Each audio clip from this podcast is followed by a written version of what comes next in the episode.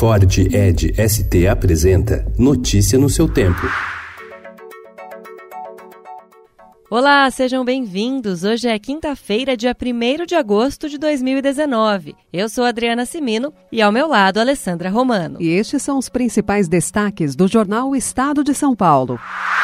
Banco Central baixa juros a 6% e indica novos cortes até o fim do ano. Inflação sob controle e cenário externo pesaram na decisão de reduzir Selic. Encerrado o período em que é medida a taxa anual do desmatamento na Amazônia, dados do INPE indicam que a perda de vegetação pode ter sido bem maior do que no ano anterior. O agregado de alertas feito pelo DETER, que é o sistema de detecção em tempo real, aponta uma alta de 40%.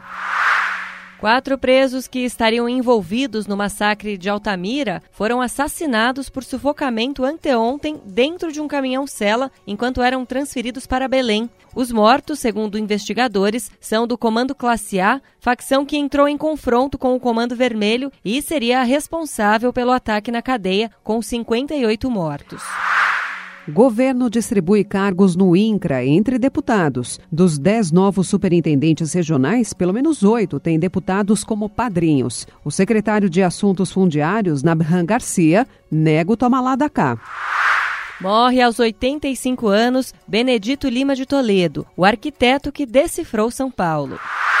Presidente Jair Bolsonaro promete ajudar o governo paraguaio a superar a crise provocada pelo acordo que obrigaria o país vizinho a pagar mais pela energia. É possível que o Brasil abra mão do pacto. Da terra ao prato. Tire suas dúvidas sobre orgânicos e veja onde comprá-los.